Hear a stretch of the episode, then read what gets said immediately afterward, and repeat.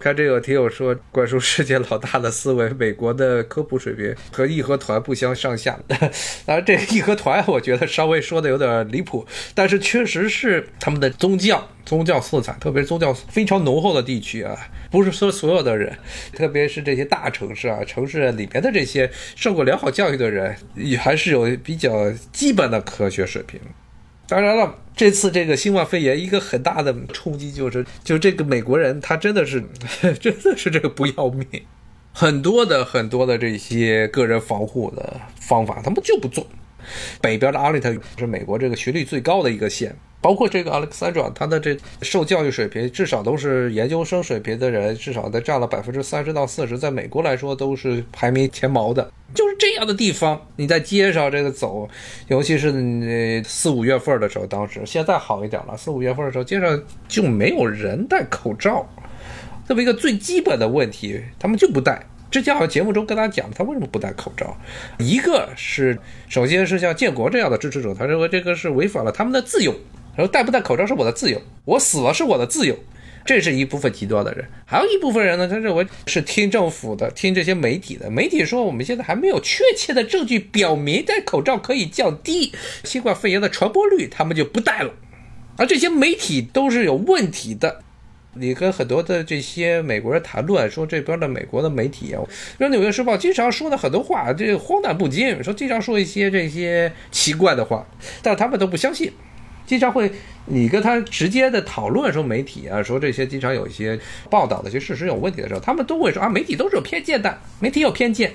绝大部分美国人其实他们是别看嘴上说，你看这就媒体啊，媒体你不能，当然了，比较低层次的这个教育水平不低的人，可说你怎么会觉得媒体有问题？我觉得很对。但稍微知识水平高一点的人，他们就会说啊，媒体呢是有偏见的，所以我们要冷静的去看待他们。结果呢，他当他们自己。去了解这些事实的时候，去分析这些事实的时候，他们还是依赖着这个媒体。媒体怎么说，他们就怎么做。所有的媒体都说不戴口罩，他们就不戴口罩，就变成了这么一个非常危险的情况，非常危险的情况。但是这像这次的这个新冠肺炎是很明显的，因为不光是共和党的媒体，包括民主党媒体，一开始讲到这个新冠肺炎的时候，都是必谈所谓的口罩问题。四月份、五月份到六月份这段期间都不谈。认为这个戴口罩啊，没有确切证据表明戴口罩有用，就是因为当时为什么他们不去谈呢？就是因为当时中国人都戴口罩了，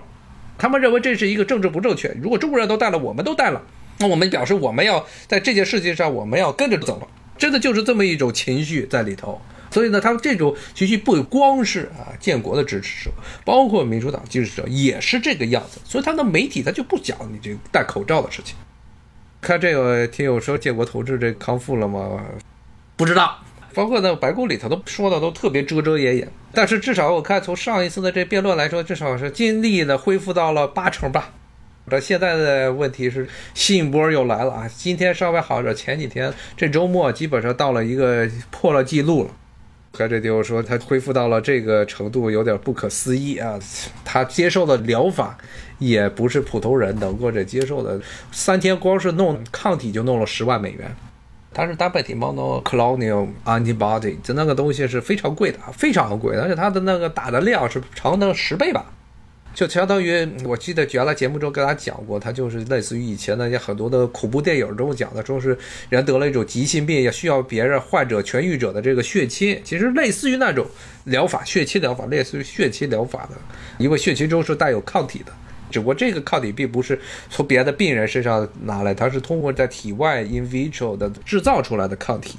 我看这个挺有问题，说建议戴口罩。现在美国有口罩，美国现在有口罩啊。美国现在口罩这个事情解决了啊。五六月份的时候，那时候是口罩非常少，现在口罩。还是很多了，因为现在中国这今年这 GDP 第二季度跌了，第三季度就反过来，现在是增长是百分之四点二吧，还是四点九？其中估计至少有百分之一的这个增长是归功于中国向全世界各地出口口罩。现在这个包括我去买水的那个小店儿，小店儿里都堆满了口罩，大家确实是现现在天天戴口罩了。现在口罩供应还是比较的充裕的，这两个月因为就是前一段时间实在是撑不住了，最后被迫承认，还得是让科学家出来去证明说戴口罩是具有一定的作用的时候，这个时候大家才开始戴口罩。美国人很多时候啊，并没有像大家想象中的那样理性。很多时候说大部分的民众啊，包括了很多的这些精英阶层，其实带着一定的情绪。他们其实并不是自己去理解这个疾病是怎么样的，很多时候还是就是听别人说，听政府怎么说，听媒体怎么说，他们就怎么做。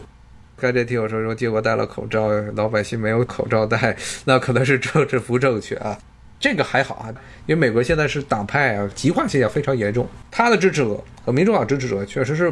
什么程度？好像是几年前，三年前吧，有一个民调，这个民调忒狠了，皮尤吧，皮尤最著名的这个民调公司，他做的这么一个特别狠的这么一个民调，他说说你支持你的儿子，跟一个不同党派的，就比如对共和党对共和党的这支持者就说你支持你的儿子和一个民主党的家庭的女儿谈婚论嫁吗？五十年代的时候，类似的答复是百分之五十，差不多五五开，一半的人说支持，一半人不支持。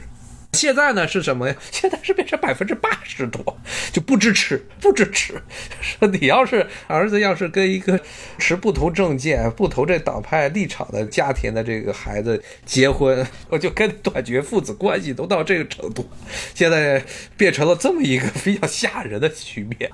就是。不是种族隔离了，现在变成一个党派隔离。大家可能在觉得这挺荒诞的，但现在就是美国现在的一个比较糟糕的情况，就是大家是共和党和共和党的人在一起玩，民主党和民主党在一起玩。共和党和民主党只要两个家庭是支持不同党派的在一起，肯定最后要打起架来。现在是这么一种局面，所以呢，才说是这次的大选是美国二十一世纪以来，可能是近一百年来。最重要的一次选举，我看这个听友说的是大法官任命，啊，对，任命通过了，民主党要挡一挡，他没挡住。之前可想拖，一直拖不住，终于在这个大选前一周，把这个事儿给搞定了啊，算是共和党的一个很重要的成就，因为他们十有八九，现在的估计十有八九在参议院要失去多数党的席位，现在是众议院已经失去了，参议院如果再失去的话，那在整个国会就是绝对的劣势。绝对的劣势，共和党，所以他们要拼了老命，他们也得把这个大法官弄到这个最高法院去，不然之后的话，从这个立法的这国会这个角度来说，共和党就没有影响力了。我 看这个听友在这说到国共三大战役啊，现在的情况，如果是中美关系的话，应该还是处于这个美国的重点进攻时期。前一段时间是